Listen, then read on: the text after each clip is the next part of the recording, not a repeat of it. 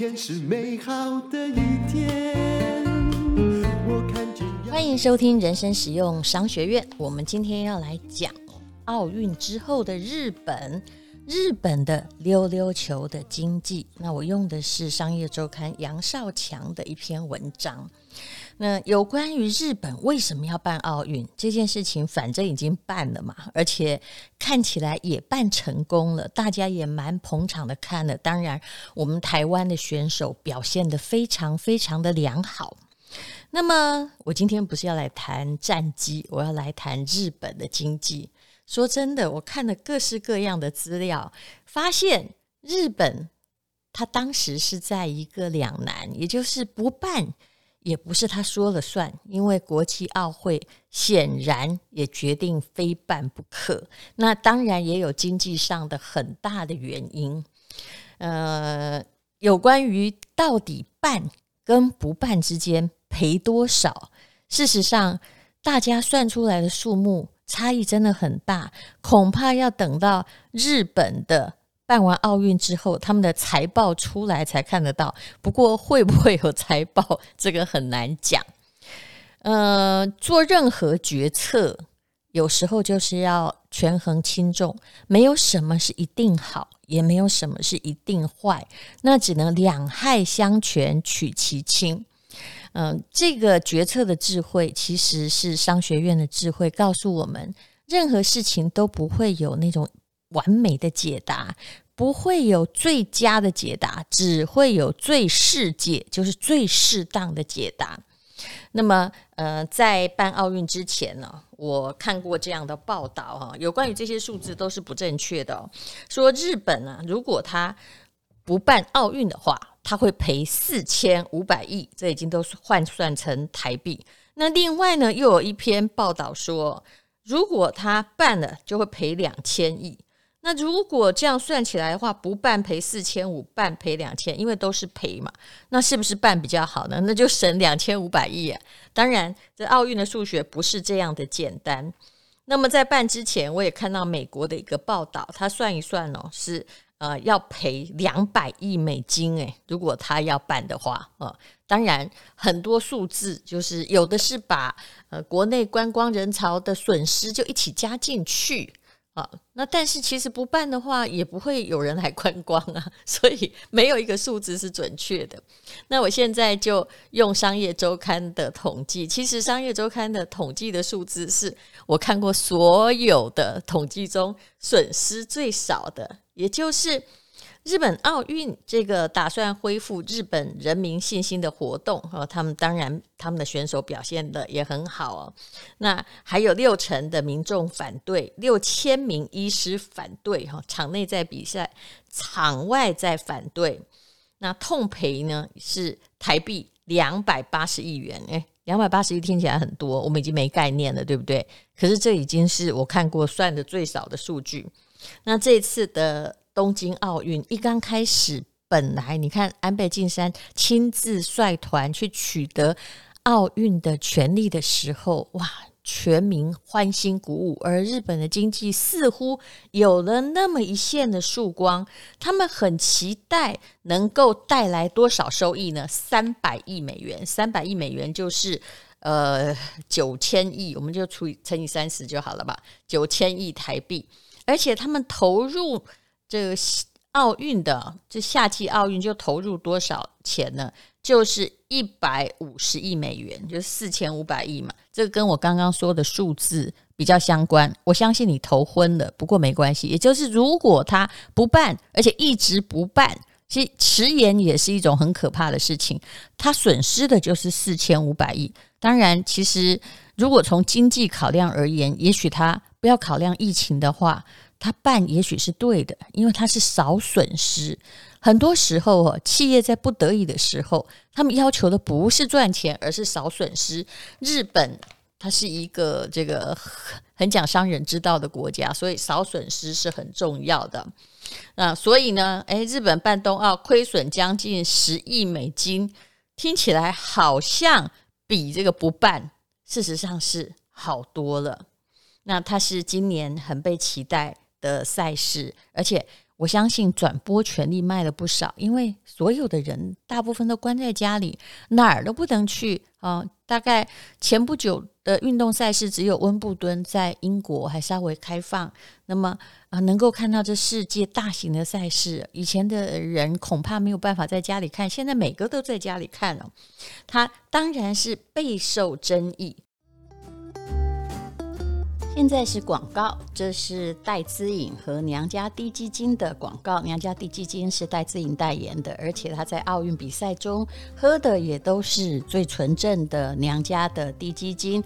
那么这一次奥运之后，呃，我相信很多人为我们的小将们的努力啊，都很这个加油跟喝彩啊。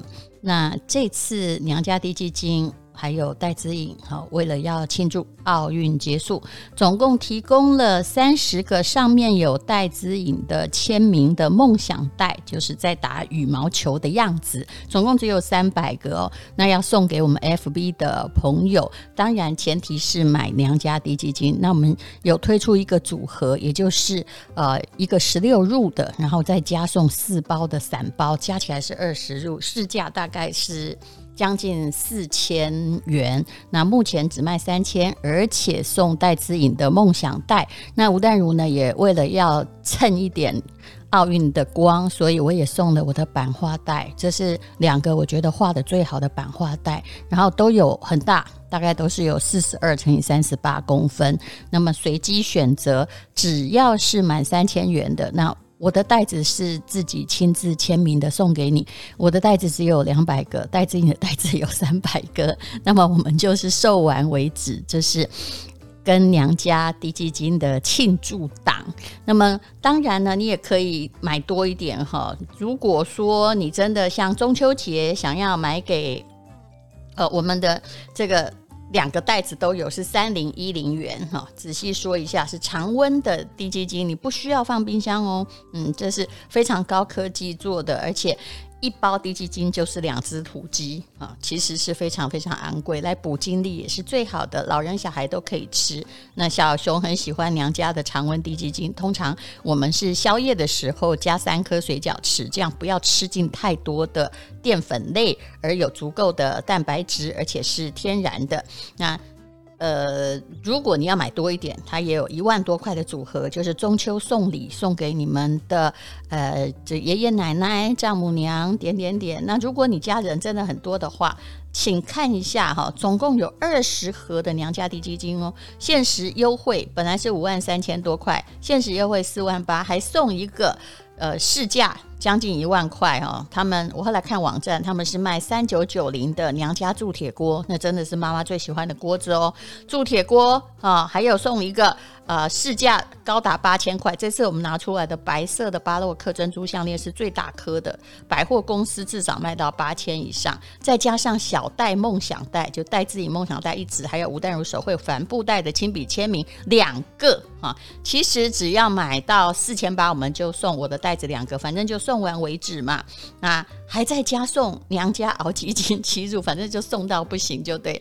那我们就以戴志颖的梦想带三百个全部收完就为。止了，请你听到了这个，呃，听到了这个广告之后，就可以看我们前面 po 文的娘家的连结。那么你也可以在吴淡如的 FB 里面找到连结。非常谢谢各位哦！只有今天，就今天推出 Podcast 的二十四小时内，谢谢你。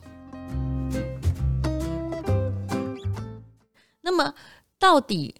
现在日本疫情有没有因为办奥运而严重呢？我也查了一下资料，其实是有的。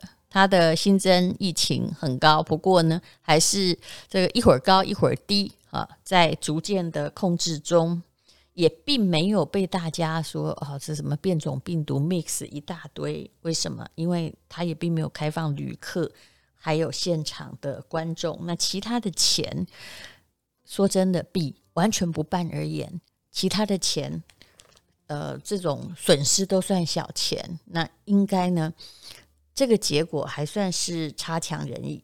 不过，为什么我们说东京奥运其实只是一个短期的经济解救方式，也就是只是一个强心针，但是对于日本的溜溜球经济，可能没有办法有任何的提升呢？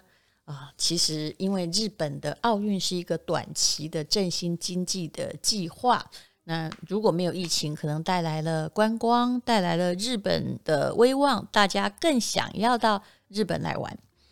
那他们本来有很大一部分靠的就是旅游，还有大家到日本来购买。啊，每个人都知道日本的产品是非常的精良的。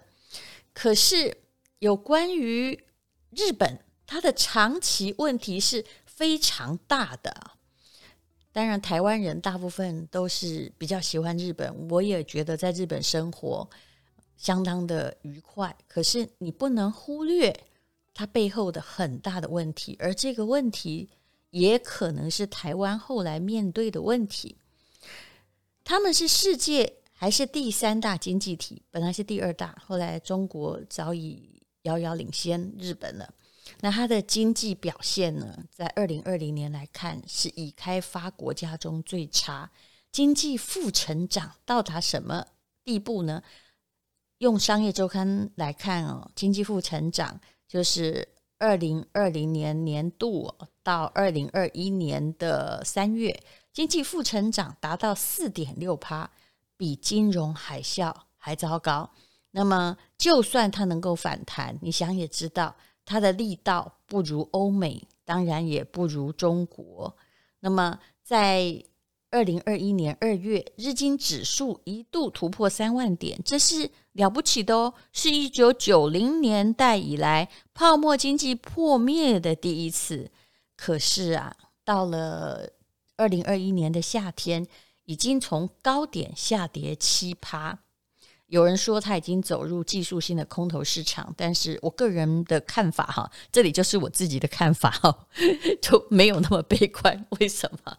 因为呃，通膨永远是跟股市的涨跌一直成正比的。那么日本政府如果它也是继续在印钞票的话，那股市也还是还是会涨的哈。那么，啊，《纽约时报》称日本是经溜溜球经济，也就是经济走势忽上忽下。那么，美银美林首席日本经济学家叫德瓦利尔，他就表示，这种经济的上上下下之势会持续下去。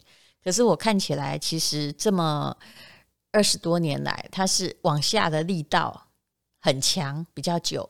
往上呢是有提升，但是很快的就被另外一种力道，比如说金融风暴的时候，零七零八年，他们本来零七的时候有向上哦，但是在金融风暴之后又下去，然后慢慢的诶，到拿到奥运主办权又向上，然后又一波更沉重的下去。首先，到底是什么样长期问题？请你一定要正视长期问题，不要人云亦云，或者只关心说：“哎呀，日本汇率哦，什么时候会跌？我们去旅游比较好玩哦。”不用只关心这个问题。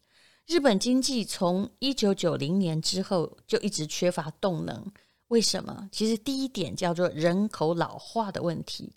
这种人口老化的成因很多。不是一直鼓吹大家生小孩就是有用的。不过，呃，有几年的时间，其实倒数第一名的不是日本，而是我们台湾。我们生的人平均还比他少了一点点呢。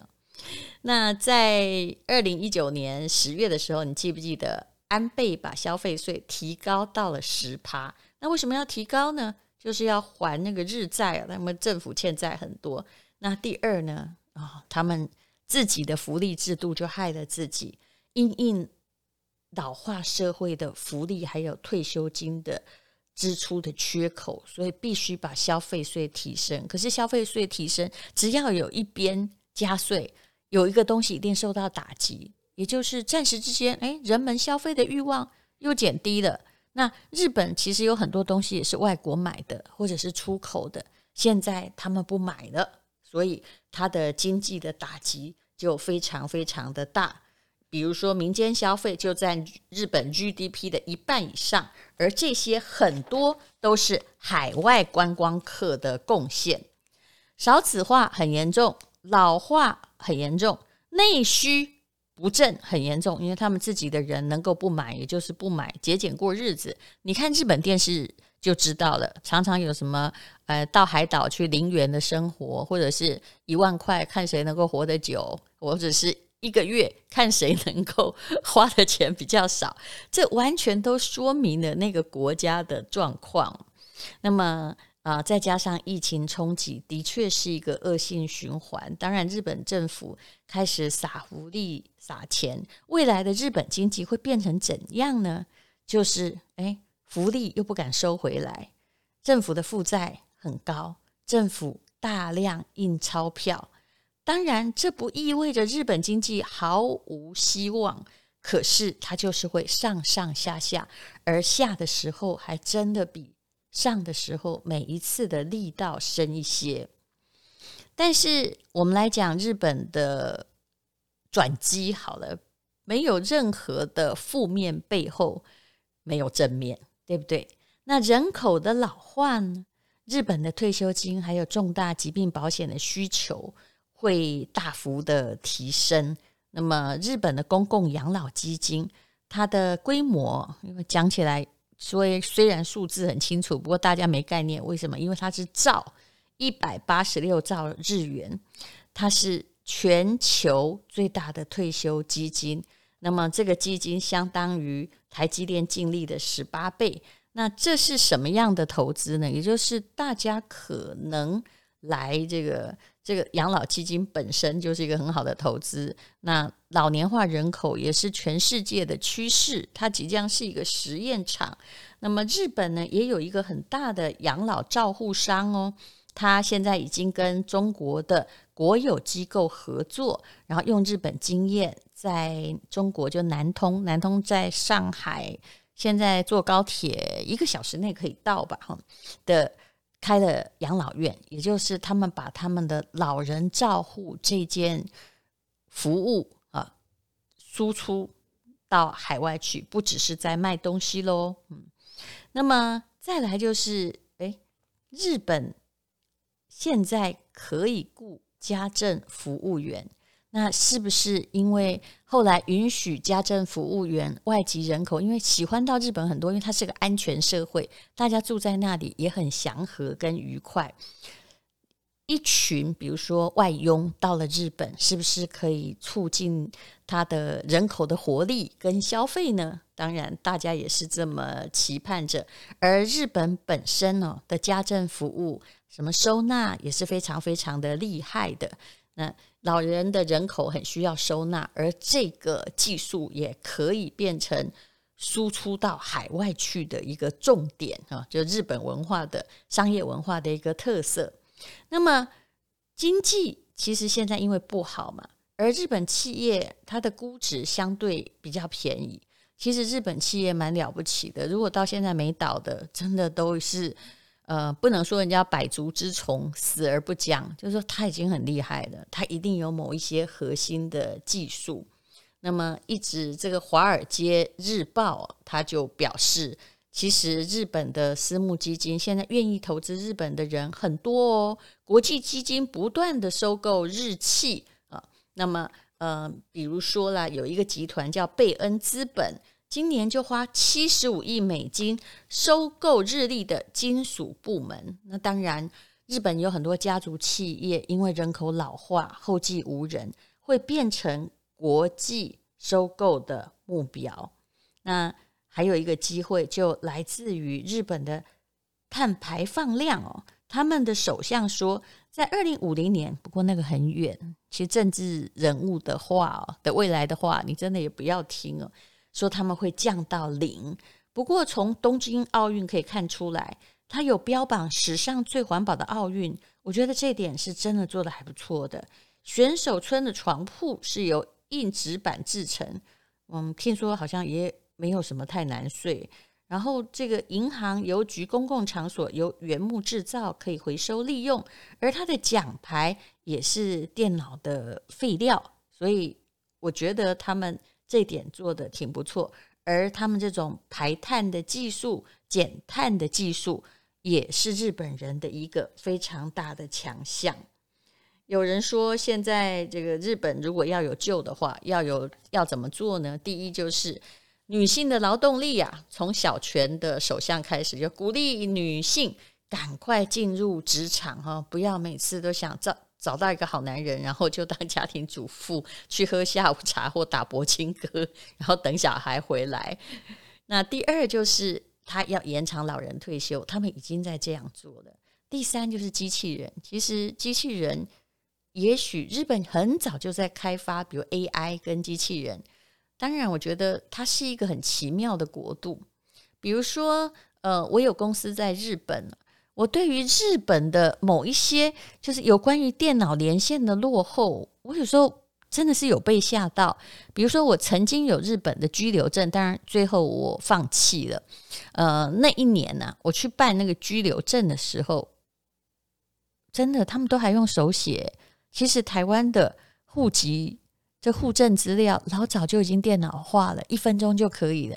可是你看到他们在那个户政事务所，或者是我们这种要办居留的地方，大概一次都要排好几个小时哦。那这个过户真的就是不会在一个窗口办好，一个证件要搞好多个部分，然后同明明在同一层楼，还要一个一个排，这让我很惊讶。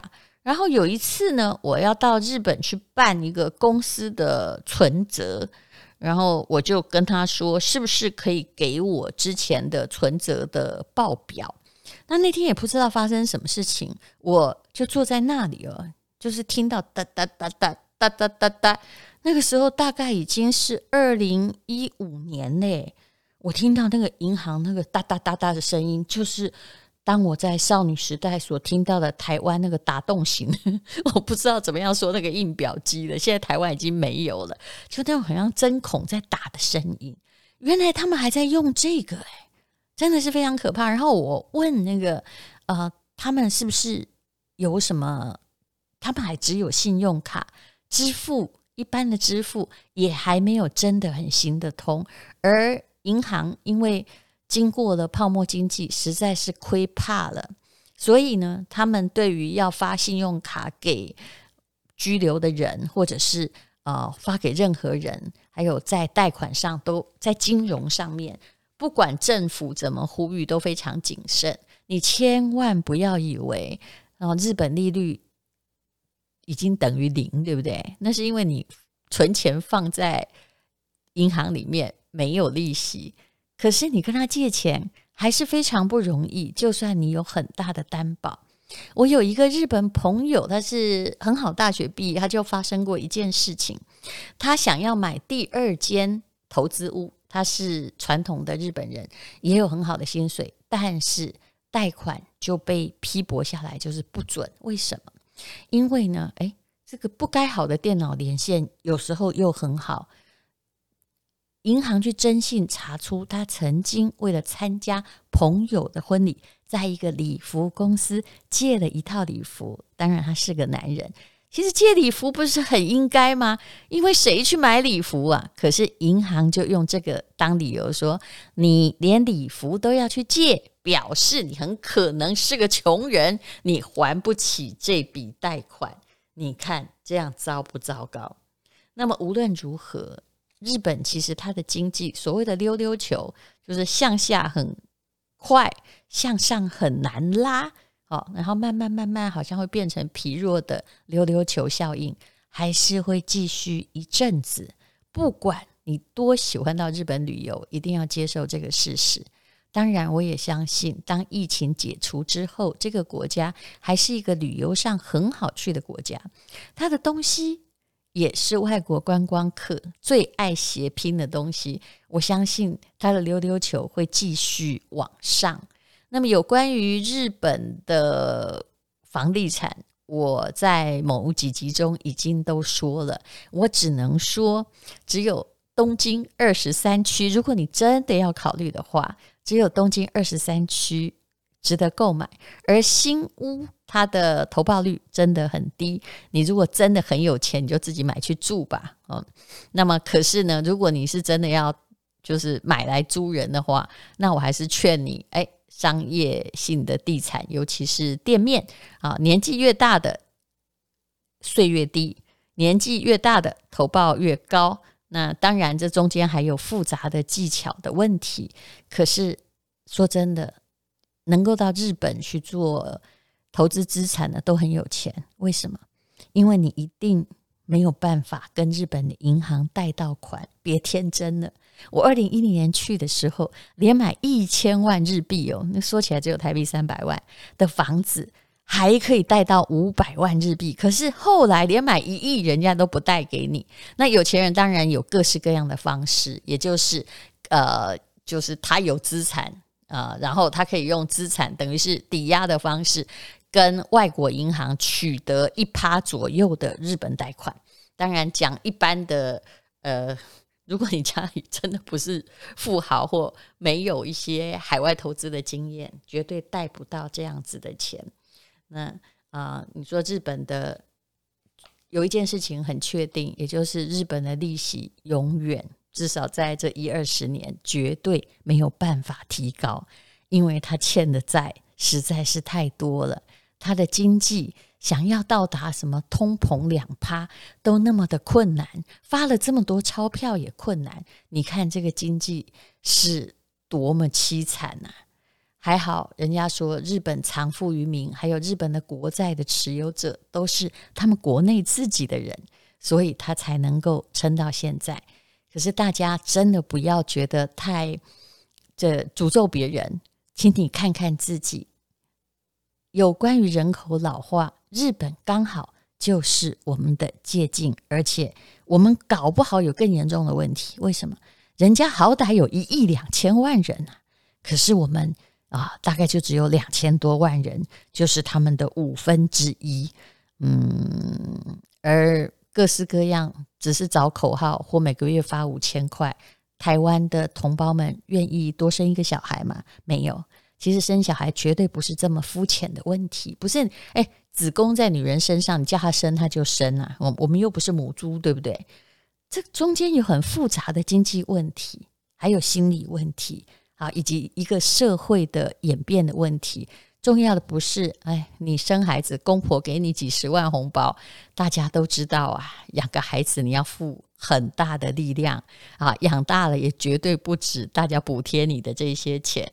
好，我今天扯远了。总而言之，事实上很确定的，日本的经济前景还是蛮暗淡的，那么成长力的确很弱。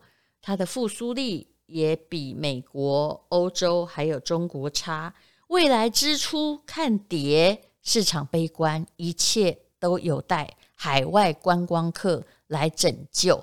还有说真的，跟日本人做生意没那么容易，他们有很多，因为过去实在是个商业大国，有很多骄傲，有很多改不了的某一种做生意的方法。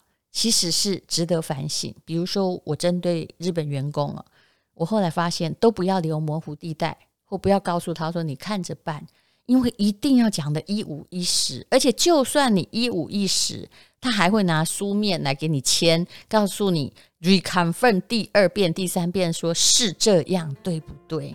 那所以一切的进行，尤其是条约的进行，非常缓慢，而且不管。未来的环境怎么变化？它的变通总是比变化慢许多。好，这就是日本的溜溜球经济的成因。希望今天是勇敢的一天，没有什么能够将我为难。今天是轻松的一天，因为今天又可以，今天又可以。好好吃烦。